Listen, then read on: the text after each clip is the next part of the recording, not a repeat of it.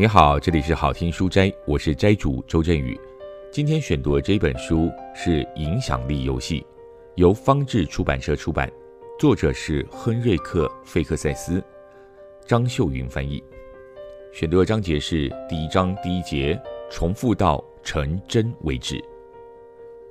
我们经常会以他人的想法作为自己意见的基础，因为如果每件事情都要自己来判断，它会花掉我们太多太多的时间。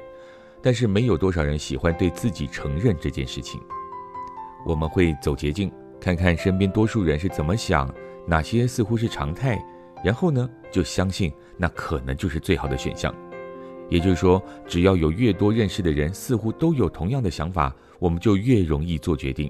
如果多数人似乎都喜欢马卡龙，那么我们可能也会想买一个吃吃看。甚至还会预期自己会喜欢，就像多数人看起来那样。这是脑袋里的想法，多数人说的肯定错不了。但问题是，要有多少人抱持同样的想法，我们才会认为那是多数人呢？遗憾的是，我们似乎不太清楚自己实际上有多么经常听到，或是多么经常看到别人表达某种想法。反而是根据我们对那个想法的熟悉程度来判断它的真实性。接来说说我们自己脑袋里面推理的过程。如果有个想法对我们来说很熟悉，可能是因为我们已经听过许多次，或许这就表示那个想法是真的了。毕竟有这么多人都跟我们这样说，那肯定是错不了的。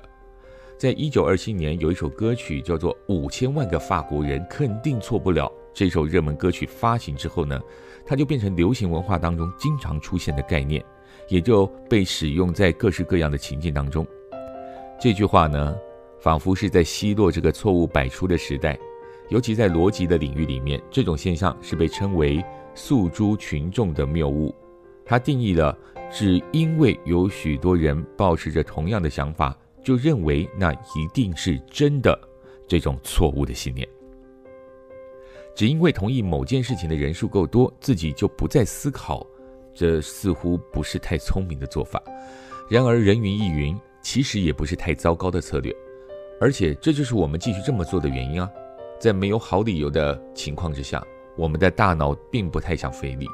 况且长久以来呢，多数人说的好像通常都是对的哦。想法与自己认同的事物一致，也就是多数人的说法，不见得一定会有问题。只要我们听该领域真正学识渊博的人所说的话，比方说在核能相关议题上，只考虑核子物理学家和能源专家的意见，但问题就出在于我们对于资讯来源不够挑剔，只要听到一件事情的次数够多，就以为这就是我们那群人的标准，因此是自己应该遵守的事项，也就懒得去执行这件事情到底是谁说的。我们的潜意识在形成意见的时候，是否听过这个讯息，比谁的资讯来源更重要许多。换句话说，这件事情一直有人在说，甚至会比到底有多少人在说这件事情要来得更重要。而这就是你该出现的时候了。如果想要让人觉得某种意见或行为是该团体的标准，真正需要的是要有一个人表现出来，而且只要那个人重复那件事情的次数够多就可以了。你一个人其实就可以影响团体，在决定一件事情是不是常态的时候，我们大脑唯一会反应的一件事，就是对那份资讯有多熟悉。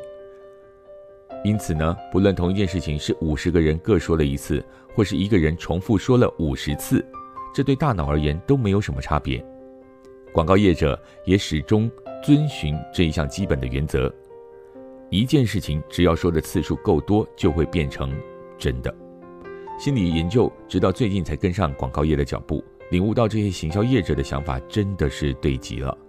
这表示，每当你希望有越多人想，或是越多人做一件事，就应该尽可能的常用写或说的方式来重复你的讯息。这么做就可以完全靠自己建立一种团体常模。可想而知，你会想用更老练一点的方式来做这件事情。既然如此，那你就应该在真正使用的词汇上面多一点变化，那么才不会让你所说的事情听起来像是坏掉的唱片。如果真的有人来跟你挑衅，跟你说：“哎，你一直在说同样的话，诶，这也不见得就是世界末日啊。如果别人偶然听到你的意见，或者觉得你表达这种想法次数已经够多了，他们还是会认为你是在赞同多数人的意见，甚至不会发现所谓多数人其实根本就只有你一人。因为一旦大家认为你正在倡导的就是大家的想法，或是大家已经在做的事情，那么其他的人就会开始同意你的看法，也会开始跟着做，因为大家好像都在这么做。附带的好处是，到那个时候仍然坚持反对意见的少数人，也会开始认为自己好像有哪里不对劲，因此只敢在心里偷偷反对，免得说出来丢人现脸。这是个很棒的技巧。能够让你在团体当中建立新的行为，或是让别人不再做以前做过的事情。反复说一件事情，直到成真，借此建立团体常模，比较像是一种长期的计划，而不是企图影响单一对象。只是一定要记得一件事：大功告成之后，请退居幕后。今天摘录的金句是：我们的潜意识在形成意见的时候。